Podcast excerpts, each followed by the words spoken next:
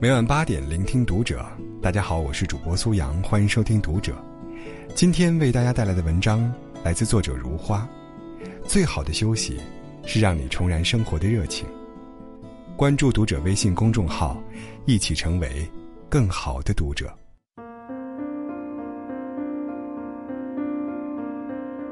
什么叫做休息？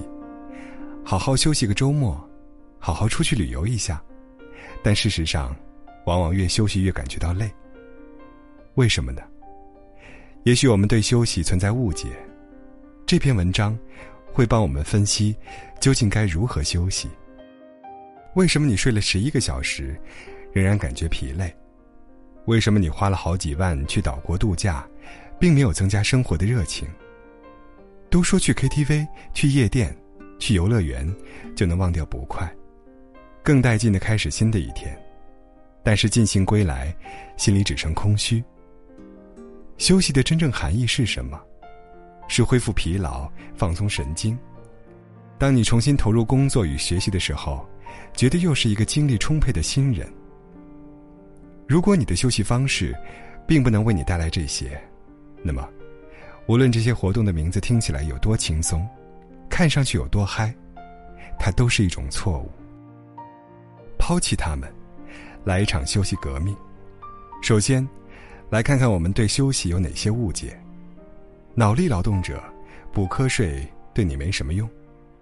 你写了一天的文案，主持了一天的会议，当一切都结束了，你叹道：“太累了，这一天我要睡个好觉。”我们的常识，使得我们对疲劳的第一反应就是去躺躺吧，但这是一个陷阱。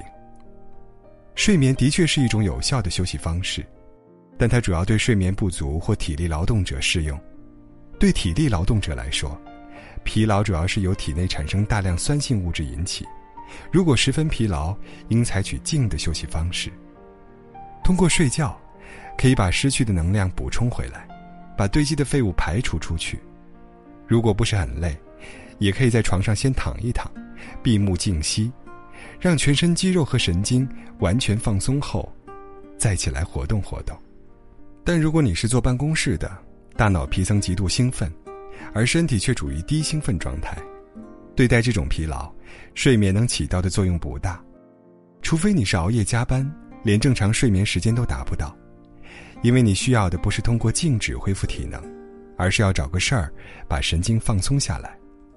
这样，你可以理解为什么你周末两天不出门依旧无精打采，而只需下班后游泳半小时就神采奕奕。不必停下来，只是换一下。既然睡觉不能帮助我们休息大脑，那什么办法才可以呢？答案是不停止活动，而只是改变活动的内容。大脑皮层的一百多亿神经细胞，功能都不一样。它们以不同的方式排列组合成各不相同的联动功能区，这一区域活动，另一区域就休息。所以，通过改换活动内容，就能使大脑的不同区域得到休息。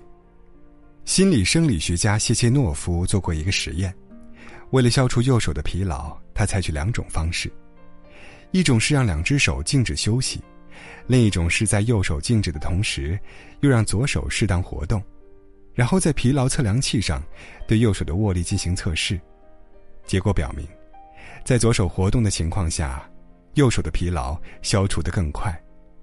这证明更换人的活动内容，确实是积极的休息方式。比如你星期五写了五个小时的企划案，最好第二天去给你的盆栽们剪枝，而不是睡到太阳晒屁股。还有一点，当你无法选择由脑力劳动转入体力劳动时，你不妨在脑力劳动内部转换。法国杰出的启蒙思想家卢梭就讲过他的心得：“我本不是一个生来适于研究学问的人，因为我用功的时间稍长一些就感到疲倦，甚至我不能一连半小时集中精力于一个问题上。但是，我连续研究几个不同的问题，即使是不间断，我也能够轻松愉快的一个一个的寻思下去。”这一个问题可以消除另一个问题所带来的疲劳，用不着休息一下脑筋。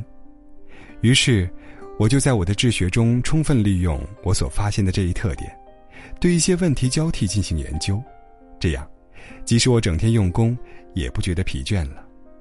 所以，如果你有好几个问题要处理，最好交替进行，而不要处理完一个再开始第二个，那样会很快被耗尽的。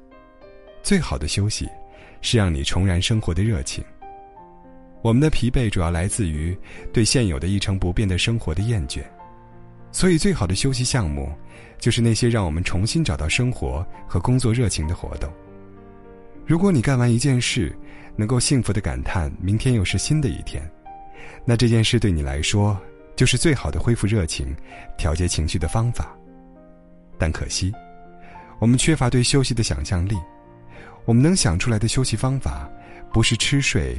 就是傻玩儿，我们给你开了下面一些活动清单，基本思路是以做来解决累，用积极休息取代消极放纵。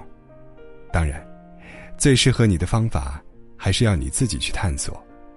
事实上，如果你觉得打扫卫生比坐过山车是更好的放松，那么就去吧，别管世界上的其他人都在玩什么，也许你可以。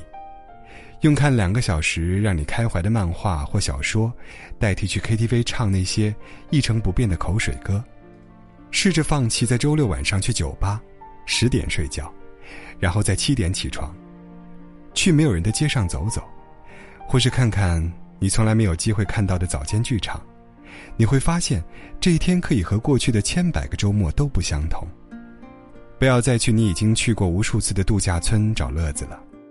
找一条你从没去过的街道，把它走完，你会发现这个你感到腻味的城市，今天却让你体会到了它的新妙处。